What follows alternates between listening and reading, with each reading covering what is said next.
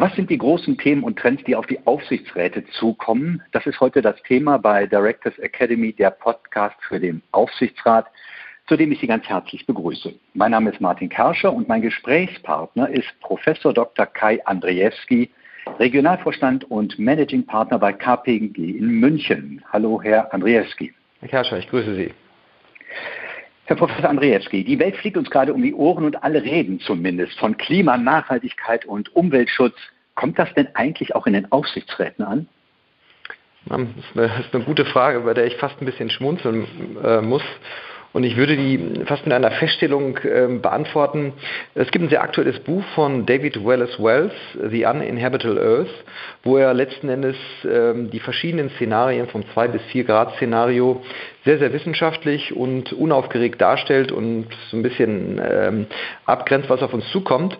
Und ähm, da beschreibt er den wesentlichen Unterschied zwischen den US-Amerikanern und dem Rest der Welt. Und er sagt, der Unterschied zwischen den US-Amerikanern und dem Rest der Welt ist dort, dass der Klimawandel, äh, welche Ursachen er auch immer haben mag, schon substanziell in Frage gestellt wird. Äh, und es ist schon Common Knowledge äh, in anderen Bereichen, dass das nicht so ist. Aber das Verhalten ist überall das Gleiche, denn er wird auf breiter Linie eigentlich weiterhin äh, ignoriert. Und ähm, wenn ich jetzt auf unsere Aufsichtsräte schaue oder äh, generell auf die Business Community, hat das Thema eine hohe Wahrnehmung, das äh, ist unbenommen, es steht überall auf der Agenda, ähm, aber die letzten Konsequenzen, die dieses Thema nicht nur gesellschaftspolitisch, sondern wirklich ganz explizit für die Strategie von Unternehmen hat und welche konkreten Auswirkungen sie hat, ähm, das wird in meinen Augen noch nicht ausreichend diskutiert, weil ähm, es wird über das grüne Thema gesprochen, es ist auch eine gewisse Problemsensitivität da, aber die grundlegenden strategischen Auswirkungen auf das Geschäft Geschäftsmodell und die Rückkopplung auf die eigene Kapitalmarktstory, ähm, da ähm, glaube ich, stehen wir erst am Anfang der Entwicklung. Also Sie sagten, es müsste mehr darüber diskutiert werden, aber diskutieren ist ja dann auch noch nicht handeln. Also was steht denn jetzt eigentlich an, was dieses Thema angeht, für den Aufsichtsrat? Ja.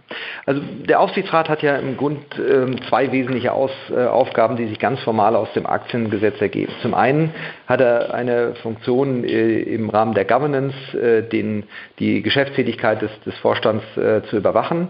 Und das zweite ist die Strategiediskussion mit dem Vorstand zu führen. Da gibt es unterschiedliche Meinungen, wie stark sich da der Aufsichtsrat ähm, einmischen sollte. Ähm, ich bin der festen Überzeugung, dass in erster Linie natürlich die Strategie beim, äh, beim, äh, beim handelnden Vorstand liegt, der Aufsichtsrat aber gerade diese äh, Strategie natürlich mit dem, äh, mit dem Vorstand spiegeln muss. Und dabei äh, gibt es schon drei wesentliche Bausteine, die im Mittelpunkt stehen müssen. Ich nenne das immer die sogenannte Get-Welt, das ist Geopolitics, Technology und ESG, also Environmental, Social und Governance Issues. Und ähm, in der Diskussion mit dem Vorstand äh, sind diese drei Dinge für, äh, für den Aufsichtsrat heute von ganz, ganz anderer oder viel dynamischer Bedeutung, als das es vielleicht ähm, noch vor einigen Jahren war. Wenn wir das uns im, im Detail anschauen, sie haben eine wahnsinnige Dynamik im, in der Entwicklung der Geschäftsmodelle. Es gibt äh, ein durchaus äh, ein Aufweichen der Branchen, es bilden sich Verticals. Ich kann ein Unternehmen äh, nicht mehr rein der einer, einem industriellen Sektor zuordnen. Das ist die erste Ebene Diskussion, die geführt werden muss. Geopolitisch gibt es eine ganze Reihe von Rückkopplungen. Ähm, wir sprechen von einer Inflation von geopolitischen Risiken, die natürlich dann auch wiederum eine Rückkopplung auf die technologische Entwicklung haben. Und wenn ich auf den Bereich äh, der Governance und der Environmental Issues komme, ähm, und das ist natürlich, ähm, ich bin vom Hintergrund Wirtschaftsprüfer, natürlich auch ein gewisser Fokus äh, meiner Arbeit. da geht es wirklich darum, dass ich jetzt neue Herausforderungen habe. Unternehmen sind bisher nur sehr eingeschränkt äh, gezwungen, über ihren ökologischen Footprint, über ihre ökologische äh, ähm, und äh, Environmental Strategy zu berichten. Hier stehen wir an einer Zeitenwende und da äh, muss genau die Diskussion zwischen Aufsichtsrat und, und Vorstand ansetzen, äh, dass also die Rückkopplung, die ich im normalen Geschäftsmodell habe, ich jetzt auf einmal über, auch über ein neues Thema noch bedienen muss. Und ähm, das ist schon ein, eine Zeitenwende, denn auf einmal findet in die Bewertung von Unternehmen, in die Kapitalmarktstory ein Parameter Einfluss, der bisher nicht zu berücksichtigen war. Denn was passiert? Unternehmen werden gezwungen sein, externe Effekte zu internalisieren und äh, das ist natürlich nicht Teil der normalen Logik bisher. Müssen da denn Aufsichtsräte viel, viel offensiver auch mit dem Vorstand kommunizieren, um das Thema ESG und Sustainable Finance voranzubringen? Ähm, auf jeden Fall. Und ähm, äh, das, äh, das hat äh, letztendlich auch wiederum drei Ebenen. Die erste Ebene ist eine, eine sehr, sehr operative Ebene. Also durch die Veränderungen im Klima und extreme Wetterereignissen gibt es heute aktuell natürlich ein operatives Thema.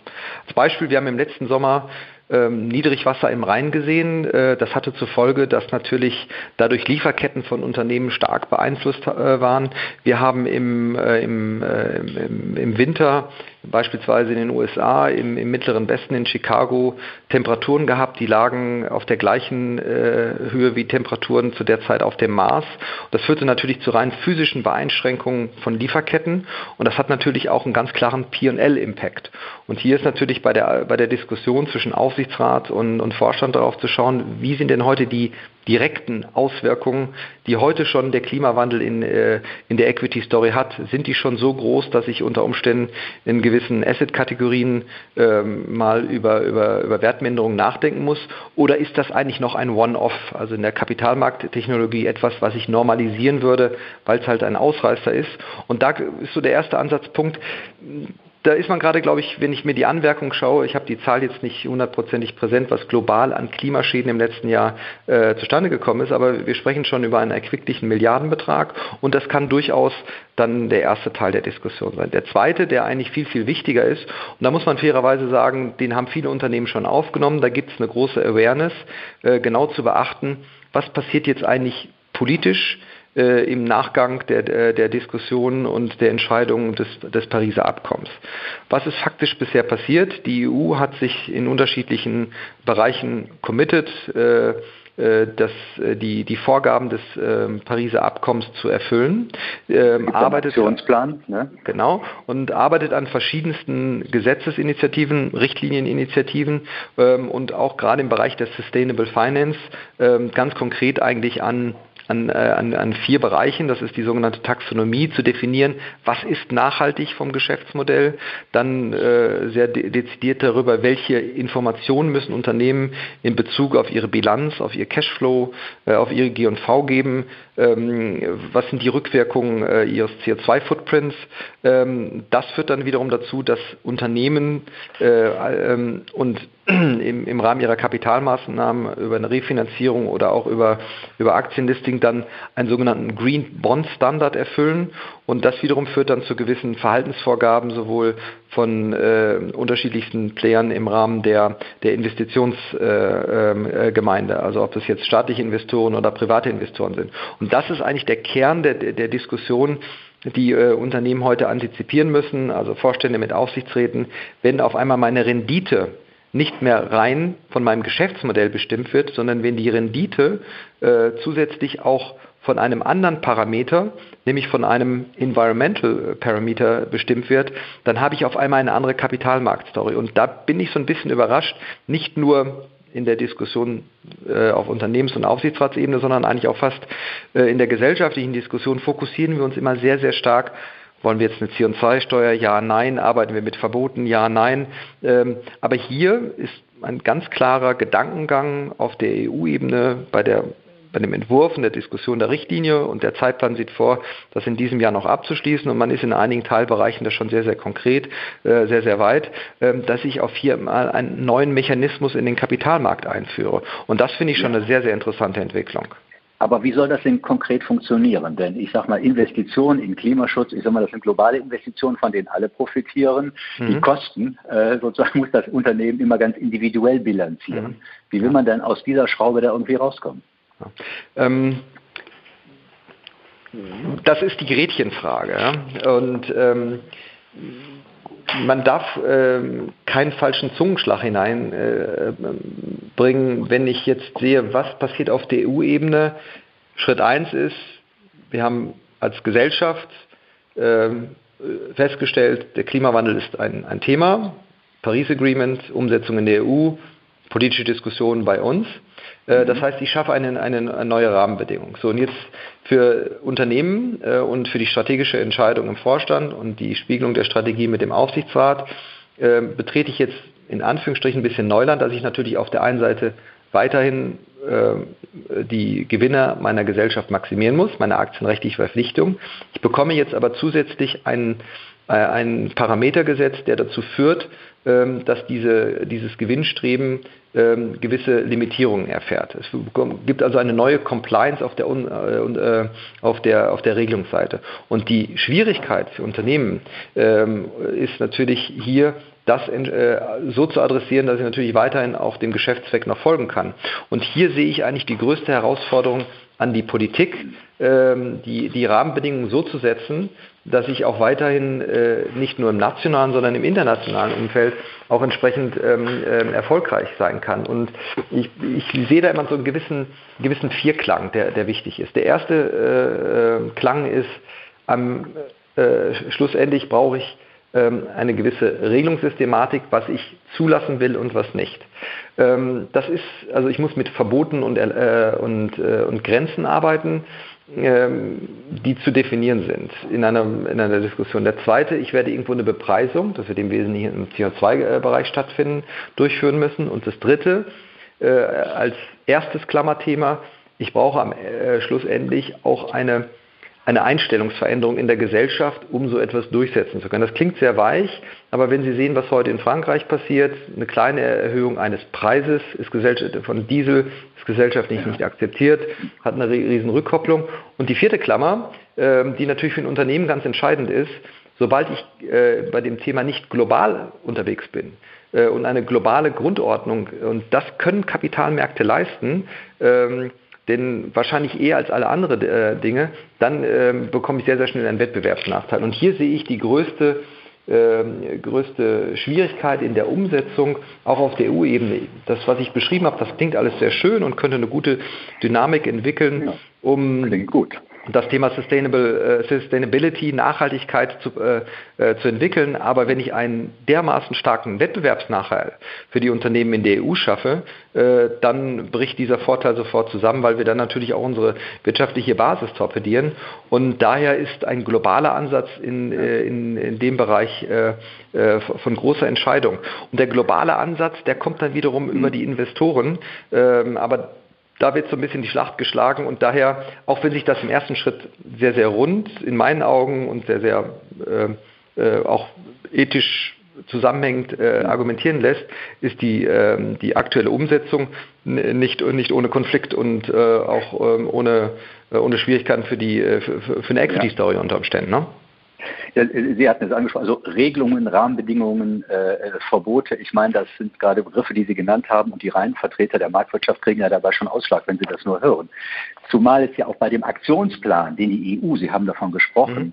Bei dem Aktionsplan Financing Sustainable Growth so ist, also mit mhm. diesem Aktionsplan nur zu erklären, soll die Finanzwirtschaft äh, verpflichtet werden, mehr Ressourcen in nachhaltige und integrative Investitionen zu lenken. Die Vermögensverwalter und Investoren kritisieren daran ja, dass sie verpflichtet, per Gesetz verpflichtet werden sollen, Nachhaltigkeitsaspekte und Investitionsentscheidungen einzubeziehen. Also ist das denn überhaupt, erstens ist es ein Weg, mit gesetzlichen Rahmenbedingungen zu arbeiten und zum Zweiten, wenn die Vermögensverwalter und Investoren da wirklich mitgehen. Also wie Sie richtig sagen, es ist, ein, es ist eigentlich ein Schritt in Richtung Planwirtschaft auch. Ja? Und ähm, der, äh, der Druck ähm, auf Vermögensverwalter, der wird schon entstehen und die werden da auch zum Teil mitgehen.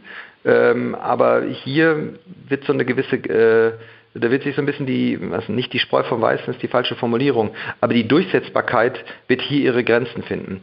Ähm, aber es gibt durchaus ähm, ähm die ähm, Entwicklung, die äh, dies, das Green Bonding ähm, mit einer gewissen Dynamik versehen werden. Denn viele Investoren, sei es Sovereign Wealth Funds, sei es äh, gerade große Family Offices, die einen gewissen philanthropischen Hintergrund haben.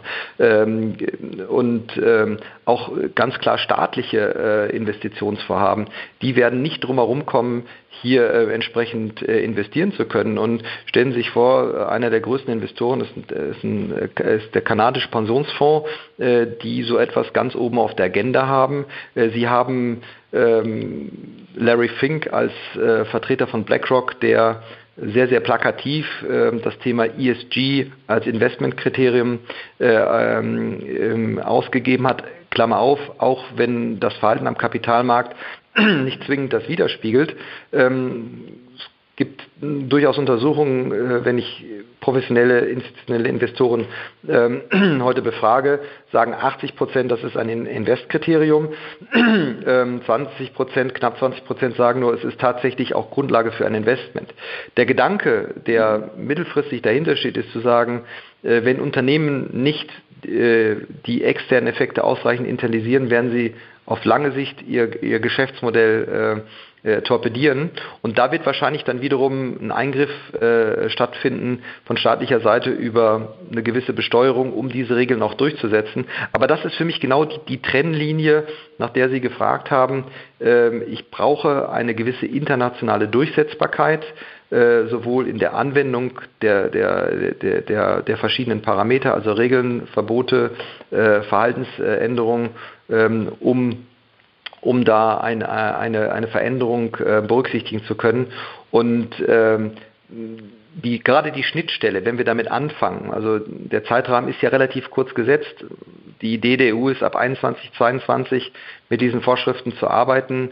Ähm, und Sie sehen die aktuelle Diskussion, äh, die das Thema ähm, äh, Klimawandel ähm, bei uns auslöst, die auch sehr, sehr emotional geführt wird. Überlegen Sie, wir haben im, im April einen Frühsommer gehabt, äh, da gab es schon eine gewisse, äh, ja fast Hysterie, wie ich über Maßnahmen diskutiere.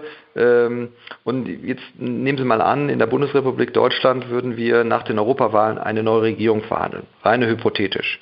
Und äh, bei der Neuverhandlung, äh, die würden dann irgendwann im August und im September stattfinden. Und ähm, wir hätten jetzt acht Wochen äh, einen weiteren Jahrhundertsommer gehabt, der dazu führte, der Rhein würde austrocknen. Die Franzosen müssten äh, ihre Kernkraftwerke aufgrund von Niedrigwasser abschalten, weil sie nicht mehr kühlen konnten. Die Industrieproduktion in, äh, in Deutschland, Frankreich würde um drei Prozent nachlassen. Überlegen Sie mal, in, in welcher aufgeheizten Situation eine solche Diskussion stattfinden würde äh, über, die, äh, äh über die nationale Umsetzung äh, einer äh, Richtlinie im Bereich Sustainable Finance. Also ich glaube, der gesellschaftliche Druck wird auch auf Investoren kommen, was aber, wenn es keine annähernde oder zumindest halbwegs internationale Harmonisierung gibt, auch zu, sich zu einem richtigen Standortnachteil äh, ausatmen kann, ähm, das äh, ist, ist unbenommen. Was heißt das denn jetzt ganz konkret für die Arbeit der Aufsichtsräte? Müssen Aufsichtsräte mhm. sich stärker fortbilden? Müssen die stärker mit dem Vorstand kommunizieren? Müssen die stärker in Sachen ESG, Nachhaltigkeit, Klima denken? Also ich, Und handeln übrigens ja. auch?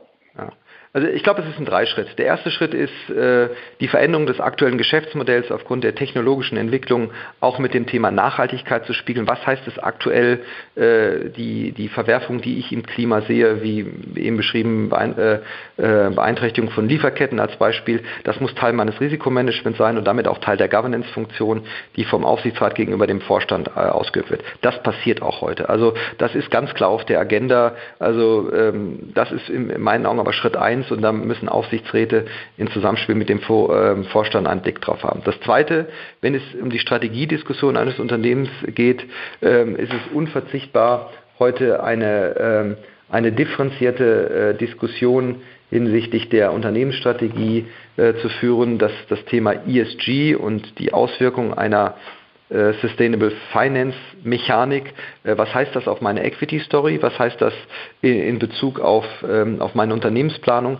Äh, das muss ich ganz klar berücksichtigen, denn das hat zum einen Rückkopplung auf das Thema, wie bewerte ich meine Vermögensgegenstände? Habe ich unter Umständen Stranded Assets aufgrund der Entwicklung? Und zum zweiten, wie antizipiere ich in meiner Equity Story eine unter Umständen angepasste Wachstumsstory, die mir nicht über den Markt oder über mein Geschäftsmodell, sondern über meine äh, Regulierung aufgegeben wird. Das ist ganz klar zu, zu adressieren. Aber die Diskussion, und das, ich bin ja in, in einigen Aufsichtsräten ähm, im Bereich der Prüfungsausschüsse als Wirtschaftsprüfer unterwegs, die ist absolut äh, gestartet. Aber äh, die muss in meinen Augen noch deutlich antizipiert werden, weil die, äh, weil die EU hier ähm, doch relativ schnell mit einem, äh, mit einem starken ähm, äh, mit einer starken Veränderungsgeschwindigkeit an den Start gehen wird. Das Thema unseres Podcasts ist ja die großen Themen und Trends, die, die auf die Aufsichtsräte zukommen. Und bislang haben wir ausschließlich über ESG und mhm. äh, Sustainable Finance geredet. Und ich will nicht sagen nur, weil unter diesen Themen verbergen sich ja eine ganze Menge anderer noch. Absolut. Gibt es denn darüber hinaus noch andere Themen, von denen Sie sagen, das ist eine der ganz wichtigen Themen, die auf die Aufsichtsräte zukommen werden?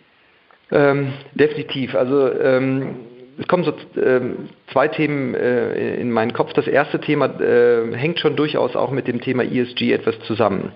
Ähm, Aufsichtsräte haben grundsätzlich die Aufgabe, äh, im Rahmen ihrer Governance-Funktion das Einhalten von Regeln äh, zu überwachen äh, durch, den, durch den Vorstand.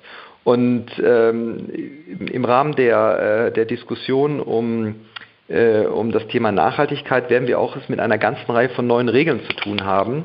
Und äh, die EU spricht dort von, naja, teilweise hybriden Normen, die nicht nur durch den Gesetzgeber erlassen werden, sondern die natürlich auch äh, durch, äh, durch andere äh, ähm, Institutionen, NGOs und Marktteilnehmer erlassen werden können. Und hier sehe ich durchaus äh, ein Thema, was für Aufsichtsräte ganz, ganz entscheidend ist, sich mit Unternehmen auch äh, äh, genau damit zu beschäftigen, wer setzt die Normen. Das klingt so ein bisschen ähm, ungewohnt für unsere Orm, denn die Normsetzung in unserem, äh, ähm, in unserem Gewaltenteilungssystem erfolgt eigentlich durch die Legislative. Wir haben aber im Moment eine ganz klare Verschiebung, äh, dass die Normsetzung nicht nur über die Legislative erfolgt, sondern über, über Pressure Groups.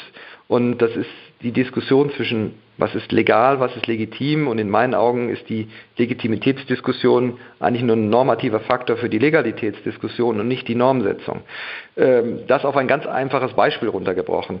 Äh, wenn Sie eine Banane in der Hand haben, wo darauf steht, das ist Fair Trade und Sie beschäftigen sich mal damit, wer hat eigentlich gesagt, dass es Fair Trade ist, dann ist diejenige Organisation, die den Sollgegenstand bestimmt, auch gleichzeitig diejenige Organisation, die den Ist-Gegenstand, nämlich das Siegel gegeben hat. Da haben die mich als WP links und rechts überholt. Und das gilt eigentlich auch für Unternehmen. Unternehmen werden auch gezwungen sein, bei der Normsetzung ähm, ähm, teilzunehmen, was ihre Geschäftsmodelle betrifft. Und äh, zumindest ein, auch ein aktiver Player zu sein. Und das ist eine Sache, die ich glaube für, für Aufsichtsräte, auch wenn das ein bisschen abstrakt und äh, demokratietheoretisch äh, ist, ein Thema, was ich durchaus auf die Agenda nehmen würde. Und dann natürlich ähm, ich bin jemand, der absolut gegen eine Doomsday-Argumentation äh, ist. Ich bin, denke, gerade was die Innovationsfähigkeit der Unternehmen äh, äh, betrifft, die ich betreue, doch sehr, sehr positiv gestimmt. Ähm, wichtig ist es aber gerade in diesem Zusammenhang für Aufsichtsräte, die Rückkopplung der Innovationsgeschwindigkeit ähm, auf die Unternehmensstrukturen, äh, die wirklich sehr, sehr aktiv anzugehen und äh, äh, zu schauen, was heißt es eigentlich, wenn ich neue Geschäftsmodelle entwickle für die Struktur meines Ist-Unternehmens, welche Veränderungen gibt es da, da gibt es eine höhere Geschwindigkeit, das birgt sehr große Chancen für Unternehmen, aber auch durchaus große Risiken. Und das ist für mich ein, ein Thema, was ähm, Aufsichtsräte ganz klar mit, mit in den Fokus nehmen müssen, denn die Veränderungsgeschwindigkeit steigt und dann kommt man sehr, sehr schnell auch zu Fragestellungen, ähm, sind die, bin dann natürlich wieder ein bisschen von der Bilanzierung äh, äh, geprägt, sind denn die, die, die Wertansätze und äh, die hinter den aktuellen Geschäftsmodellen stehen, äh, sind die denn so, äh, denn, sind die denn auch so richtig? Die muss ich ja durchaus auch beleuchten. Mein Lieblingsthema ist da immer das Thema äh, Goodwill. Wenn, wenn ich heute den, den nicht finanziellen Sektor anschaue, dann habe ich eine ganz klare Überlast auf der Aktivseite der Bilanz, was Goodwill angeht, mehr als 50 Prozent kommt durch eine jahrelange Niedrigzinsphase, hohe Akquisitionstätigkeit. Das ist ein langfristiger Vermögensgegenstand. Auf der Passivseite habe ich eine mittel teilweise kurzfristige äh, Finanzierung. Das heißt, ich habe eine Fristeninkongruenz in der Bilanz und die gerät natürlich sehr, sehr schnell unter Druck, wenn ich Krisen im operativen Cashflow aufgrund äh, eines Abreißen eines globalen Wachstums habe oder wenn ich eine verstärkte Acceleration des äh, habe. Und das ist für mich so ein Thema, was das ist ein Klassiker, das ist immer, was hat sich verändert in den letzten Jahren? Die Veränderungsgeschwindigkeit ist größer geworden und hier ist eine hohe Sensitivität der Aufsichtsräte gefordert. Aber auch da äh, stelle ich immer fest, die ist auch durchaus da. Also das ist jetzt nicht eine Sache, die, die, die Aufsichtsräte antizipieren das, denn äh, die, die Innovationsgeschwindigkeit in vielen Branchen, die ist, äh, die ist durchaus ähm, doch sehr, sehr ausgeprägt. Herr Andrzejewski, abschließende Frage. Was empfehlen Sie einem Aufsichtsrat, wenn er sich darüber Gedanken macht, wie kann ich besser mit den großen Themen und Trends umgehen, die auf mich zukommen? Ähm, es ist immer das, das Denken im Zusammenhang. Da schließt sich so ein bisschen der Kreis, mit dem, mit dem ich angefangen habe, ähm, die Fokussierung vom Geschäftsmodell, auch wenn sie natürlich das tragende Argument in der inhaltlichen und in der Strategie und eigentlich auch in der Governance-Diskussion ist, die breiter zu machen und zu gucken, was sind die Rückkopplungen zwischen geopolitischen Risiken auch auf mein Geschäftsmodell, ähm, auch ein Risikoszenario für unterschiedliche geopolitische Entwicklungen mal zu, äh, ähm, mal zu machen, die auch konkret runterzubrechen und auch das Geschäftsmodell nicht nur aus der technologischen Entwicklung zu sehen, sondern was heißt es unter Umständen, wenn ich ein Produkt anders entwickeln muss, eine Lösung anders entwickeln muss als in der Vergangenheit. Ähm, und Sie sehen das äh, aktuell an, der Automobilindustrie, ähm, wo es äh, äh eigentlich in meinen Augen als klassisches Beispiel zu sehen ist, ich muss auf der einen Seite ein ein technologisches Problem äh, lösen, ich muss ein, äh, ein, ein Vertriebsproblem lösen, ich muss aber damit zusammenhängend auch noch eine ganz neue Regulatorik lösen. Ähm, und ähm, das ist es ähm, äh, mit Sicherheit, was ich als Aufsichtsrat sehen würde. Und äh, was ich durchaus auch sehr, sehr wichtig finde, das gilt für alle Marktteilnehmer, äh, die Grundprinzipien der Regulatorik, die müssen auch ähm, in einer gewissen Handhabbarkeit gehalten werden. Denn wir leben in einem, als Europäer eher in einem römischen Rechtssystem, äh, was immer ein Lex Generalis definiert, daraus Verhaltensweisen ableitet. Das ist eigentlich ganz kompatibel auch für eine Innovation. Äh, die Angelsachsen sind eher spezifischer unterwegs, was teilweise auch zu, zu Schwierigkeiten äh, da führen kann, gerade wenn man die beiden Rechtssysteme vermischt. Damit haben wir eigentlich die, die größten Schwierigkeiten und auch da äh, als Aufsichtsrat immer einen gewissen Blick drauf zu haben.